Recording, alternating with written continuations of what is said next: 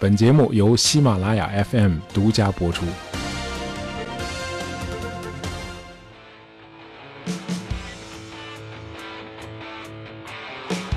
啊，前几天漫威王国的缔造者之一，美国漫画界的元老级人物 Stan Lee 去世了。啊，他创造了无数个深受观众喜爱的角色。啊，英雄联盟里的核心人物钢铁侠就是其中之一。啊，今天的节目我们就讲讲他笔下的。钢铁侠的原型。欢迎来到英雄联盟。呃，在一九七二年以前的中国啊，你在街上随便问一个人有没有听说过卫星实况转播，他肯定不知道你在说什么。啊，我们国家第一次了解卫星通信技术啊，这得益于美国总统尼克松一九七二年那次访华。为了保障这个访华期间的电视实况转播和通信，在征得中方同意后啊，美国人带来了一座可移动式的卫星地面站。哎，咱们国家的这个卫星通信事业就是在这个时刻开始起步的。呃，转播尼克松访华的那款移动式地面站，啊，是美国的休斯航天和通信公司提供的。哎，这个休斯公司可不光是玩卫星通信啊，在上世纪六七十年代，他们往月球、金星和木星都发射过探测器。啊，这家公司最早的名字叫休斯飞机公司。呃，一九八零年代，它被拆分和并购了。呃，这个休斯公司的创始人叫 Howard Hughes，啊，霍华德·休斯。呃，据说他就是漫威电影《钢铁侠》里那个主角斯塔克的原型。呃，不过这哥们儿也确实够钢铁侠的啊！他多次打破过飞行速度的世界纪录，还做过环球飞行。他经历过四次坠机啊，就是空难啊，但是每次都奇迹般的活了过来。呃，除了飞行，他本人还设计制造了好几款飞机。呃，这个休斯绝对是个跨领域人才。呃，除了造飞机，他还制作并导演了一系列他那个时代的大片。啊，捧红了众多女神级的好莱坞影星。另外，他还率先在内华达沙漠深处投资，啊，建立了著名的世界娱乐之都拉斯维加斯。那么，在二十世纪五六十年代，他是美国的首富。啊，除了天资聪明，这个人还长得很帅。呃，包括凯瑟琳·赫本在内，啊，好莱坞至少有三十多位著名女星被他收入囊中。呃，他的女友总数据说多达一百六十四人。啊，这个数字不统一，是因为很多女友都是所谓的秘密情人。啊，这个休斯的一生充满了谜团啊，尤其是后半生。哎，你要是给他写个传记的话，写完之后你可以直接去写侦探小说了。啊，他的出生和死亡都是稀里糊涂、不清不楚的。呃，官方的说法，他是一九零五年十二月二十四日圣诞前夜出生的。其实这是个谎言。啊，您就是再牛，也不能把自个儿跟这个耶稣相提并论吧？他真实的生日和圣诞节差着整整三个月，是九月二十四日。呃，据说太祖皇帝朱元璋出生的那天啊，是天有异象啊，说是红光满天呀。哎，咱们这位休斯出生那天是天气有异象。呃，九月二十四号那天，一场罕见的热带风暴席卷了德克萨斯州的中南部，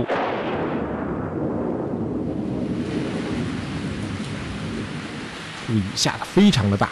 给休斯接生的医生和助产士一看窗外，哎呦，算了，咱们今儿就住这儿吧，等雨小一点再回休斯顿吧。啊，他们是从休斯顿的医院赶过来的。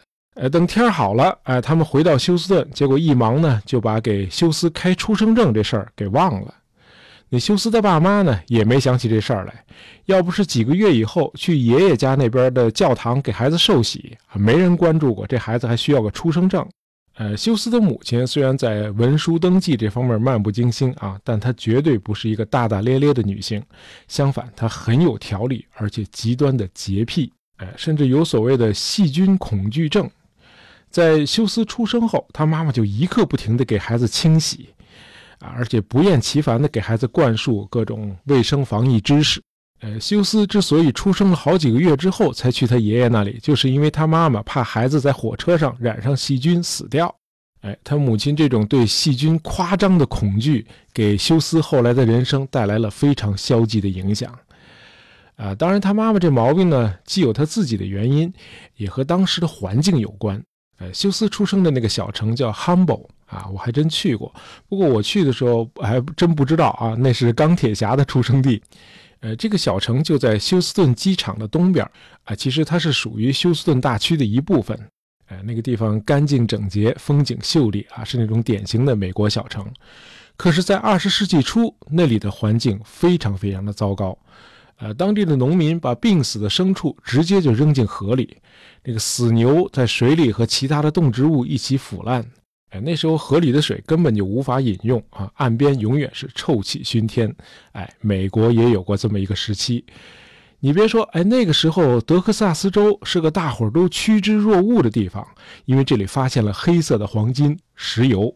哎，休斯的父亲也不例外啊，他也是冲着石油移居到德克萨斯州的。呃，他爸虽然是学法律的，但却是一个敢于冒险、极富创意，而且心灵手巧的人。来到德州油田之后，他发明了一款钻头，这个形状呢有点像松树上那种松果，呃，这个表面上有一百六十多个刀片，这个松果的上半部是顺时针转动，下半部是逆时针转动。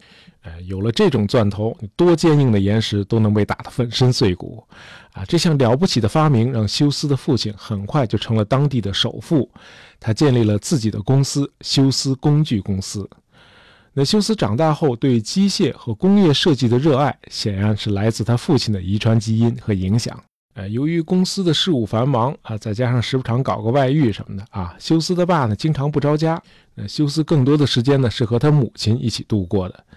呃，他妈妈总是害怕孩子会传染上什么疾病，因此总是限制休斯和同学们交往。这样呢，休斯就变得特别的孤僻。那么时间一长呢，他慢慢就觉得自己更善于和机械打交道，而不是和人。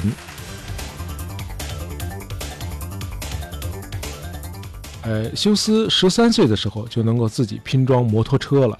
十五岁那年，在他爸爸的指导下，休斯第一次驾驶水上飞机飞上了天空。哎，飞行后来就成了他一生的挚爱。呃，休斯的学习成绩虽然一般，但是他也有他的强项啊，他的记忆力和空间思维能力都很强，另外数学也很好。等到他十六岁那年，他母亲呢因为一次失败的手术去世了，没想到两年之后，他爸又死于心肌梗塞。那么十八岁的休斯突然就成了孤儿，哎，这个富二代一夜之间成了巨额财产的继承人。呃，虽然接手了他爸爸那个休斯工具公司，呃，他可不想靠卖钻头度过自己的一生啊。他有他的梦想，他的两个梦想，一个是拍电影，另一个是飞行。呃，休斯二十岁的时候就结了婚啊，大概是因为社交太少。这个新娘艾拉啊，竟然是他上幼儿园时候的同学，呃，是个发小。那么，为了早日实现拍电影的梦想，这小两口新婚蜜月就是在好莱坞度过的。刚到好莱坞，哎，休斯就向米高梅影片公司的老板梅耶请教，要拍一部电影都需要做什么。那么梅耶告诉他，啊，你得先找个摄影棚，啊，再找几个明星，再找一个剧本，你就可以开始拍了。但是你要记住，这个选剧本和演员特别重要。休斯就一丝不苟地照做了。那么第二部电影他就取得了成功，啊，这部电影叫《两个阿拉伯的骑士》，获得了当年的奥斯卡最佳喜剧片奖。不过，真正让休斯在好莱坞扬名立万的是他的第四部电影，啊，这是一部表现英德两国空军空战的战争爱情片，叫《地狱天使》。啊，这部电影让女演员 Jane Harlow 一夜爆红，成为世界级影后。这年休斯才二十二岁，他既是这部电影的制片人，也是导演。呃，为了呈现逼真的空战场面，他租来了数十架飞机，雇佣了一百多名飞行员。啊，这个影片中有一个场面要求飞机俯冲到贴近地面的高度，结果飞行员认为这样做太危险啊，他拒绝拍这个镜头。休斯说：“我来飞。”说完，他就钻进了飞机的驾驶舱。那大伙赶紧过来拦着：“你别，你别飞呀！你是制片人，你又是导演，你要是有个三长两短，我们这一个人怎么办呀？”哎，结果没拦住，这飞机就飞上天了啊！这算是钢铁侠的第一次亮相。那就拍吧，结果真的就出事儿了，这飞机重重的撞向地面。这是休斯经历的第一次空难，也是他的第一次脑震荡。呃，飞机坠落的时候，休斯的前额撞到了仪表盘上，导致眶额皮层受伤。呃，这个眶额皮层呢，是在大脑的这个前额叶啊。这是大脑负责检测错误的区域，哎，这个区域要是受了伤，那人的错误检测能力就可能下降。而错误检测能力出现问题的人，会反复的检查自己做过的事儿啊，以确保自己没有犯错误。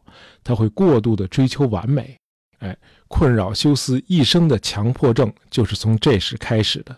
这年他才二十二岁，呃，在《地狱天使》进入后期制作阶段，休斯的这个强迫症症状就已经表现出来了。为了做到尽可能完美，休斯重拍了很多其实没什么毛病的镜头，一遍遍的重拍，哎，搞得整个剧组是苦不堪言。这个预算呢，很快也花完了，不得不一次次的追加。结果，哎，这成了好莱坞历史上一部空前的大制作，耗资四百万美元啊！那会儿美元值钱啊，相当于现在的两亿多美元。当然，这也是一部非常成功的电影啊，因为都是真景嘛，非常的震撼。这个成品的所有的画面都是休斯一个人通宵达旦，一帧一帧亲自剪辑的，哎，几近完美。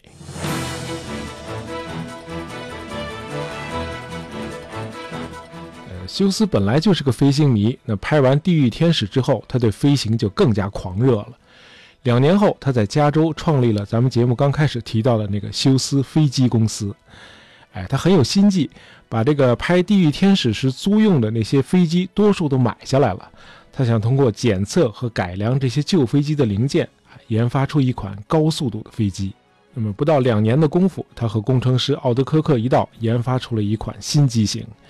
一九三四年，在加州理工学院做风洞测试的时候，这款飞机已经达到了令人瞠目的每小时五百八十七公里。啊，这个速度在活塞螺旋桨飞机的时代啊，是航空界人士想都不敢想啊，太快了。呃，这款飞机被命名为休斯 H 一，那整个机身是无缝接的流线型，呃，起落架可以自动收放，呃，这些设计在当时都是划时代的。呃，五年以后，日本人研发了他们的零式战斗机。这个性能远远超过当时英国的喷火式和美国的 P 四零，在太平洋战争初期曾经创造了所谓零式神话啊，把盟军打得够呛。那后来业界普遍认为，日本零式战斗机的设计基本上抄袭了休斯 H 一。当然，日本零式战斗机的设计师绝月二郎啊，矢口否认抄袭。谁抄袭了？你有证据吗？呃，当时休斯是准备把这个 H 一改造成战斗机卖给美国陆军航空队的，但是军方认为这款飞机的设计理念太超前了啊，不可靠，给拒绝了。结果让日军在一个时期内取得了优势。呃，休斯经历的第二次飞行事故就是在他亲自试飞这款 H 一的时候发生的。这问题还是出在休斯过于追求完美，在试飞的过程中，他已经连续两次打破了世界纪录，达到了时速五百六十七公里。但是为了达到当初那个风洞测试的五百八十七公里，休斯无视燃料不足啊，继续给油，结果发动机停转了。呃，不过他还是凭借高超的飞行技术啊，把飞机迫降在一片菜田里。他经历的第三次飞行事故是一九四三年驾驶一架水上飞机，呃，这次休斯的头部再次受伤，一名机组人员丧生。那么这次事故之后，休斯的精神出现了异常。他开始像小时候他妈妈要求的那样翻来覆去的洗手，他不断的检查自己或下属已经做过的工作，他甚至还为公司里纸巾如何摆放写了一个条例。What？哎，病得不轻。不过他的强迫症并没有阻碍休斯的商业帝国的扩张啊。这期间他买下的那个雷电华影片公司继续在拍电影。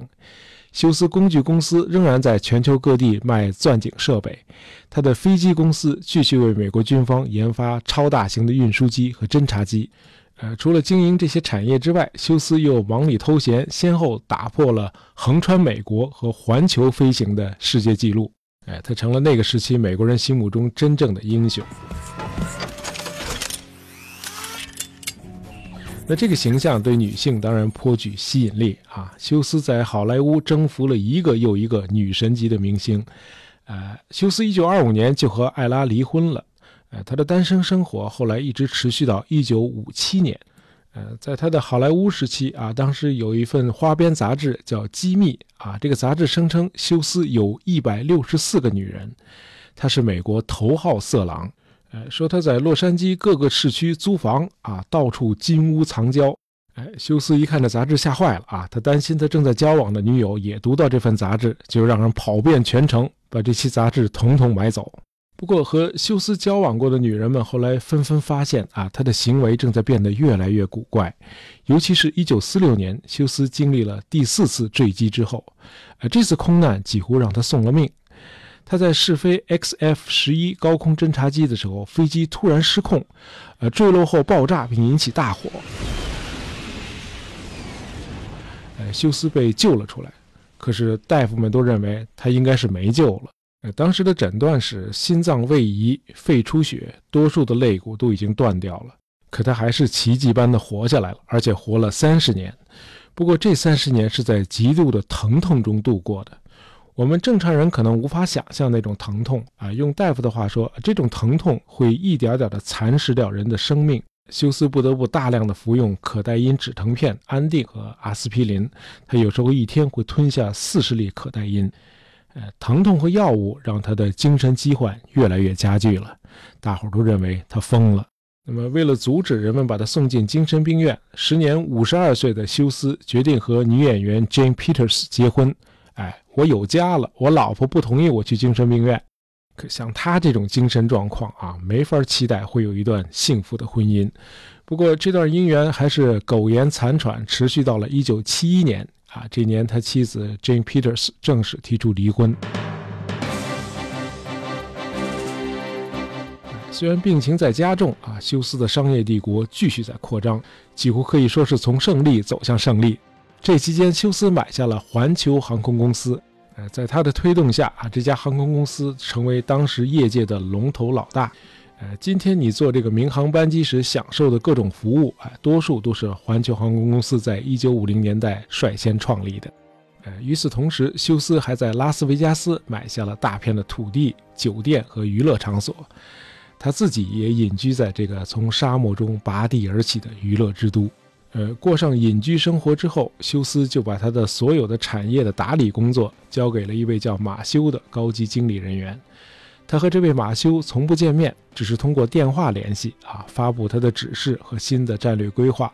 他对马修说：“你要是见到我现在的样子，你肯定再也不愿意为我工作了。”呃，他这个说法一点也不夸张啊。这时候的休斯的确已经很不像样子了。他会长时间的赤身裸体的坐在酒店的套房里，神经质的一遍遍的摆放十几包纸巾。他长时间的不洗澡也不换衣服。啊，与当时那位高富帅已经完全判若两人了。呃，休斯人生的最后十八年到今天都是个谜啊，没人知道他都去过哪儿，和谁在一起。呃，最后照顾他的人应该是一帮摩门教徒。呃，一九七六年四月五日，时年七十一岁的休斯死在飞往休斯顿的一架私人飞机上。呃，他死于肾衰竭。身高一米九零的休斯当时的体重只有四十二公斤。呃，肩膀上的骨头已经露出来了，手臂里还有四根折断的针头。那关于他的死亡，有各种各样离奇的说法。呃，休斯去世后大约三个星期啊，一份手写的遗嘱在美国的盐湖城被找到了。啊，这就是媒体所说的摩门遗嘱啊，因为盐湖城是美国摩门教的老巢嘛。呃，这份遗嘱要求啊，除了正在运营的那些公司，呃，十五亿美元捐给一些慈善机构，呃，六亿美元。拨给霍华德休斯医学研究所。呃，这个霍华德休斯医学研究所是休斯在一九五三年建立的啊，这可能是休斯留给这个世界的最珍贵的遗产啊。这是全球最大的医学研究机构之一啊，取得过相当多的举世瞩目的研究成果。啊，休斯的一生既轰轰烈烈，又充满了痛苦和凄凉。呃，他从十八岁起就开始统治和支配他越来越庞大的商业帝国。但是最终他自己也不得不沦为一个被支配者，呃，支配他的就是他的精神疾患、伤痛和药物。呃，由于他母亲的过分呵护，他缺失了一个正常的童年。十八岁那年，他又成了家财万贯的孤儿，从此就开始了他的野蛮生长。脑损伤激活了他的心理疾患之后，他又没有得到相应的治疗。等到病情加剧了，他就只好找个避难所把自个儿藏起来，呃，以维护他前半生树立的所谓光辉形象。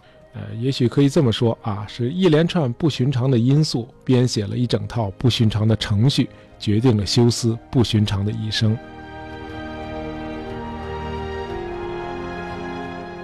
休斯有能力创造财富，他也有勇气挑战极限啊！乍一看是个超人，钢铁侠嘛。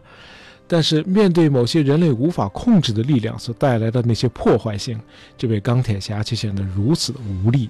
呃，听过我们第一百零一期节目的听友可能都知道啊，我是个斯宾诺莎主义者。呃，我相信我们也许有能力或多或少地改善自己的命运，甚至达到某种人生的巅峰。呃，即便如此，我们也完全无力摆脱我们各自的命运。啊，命运总是若隐若现的啊。用它连续不断的因果链条在掌控和支配着我们。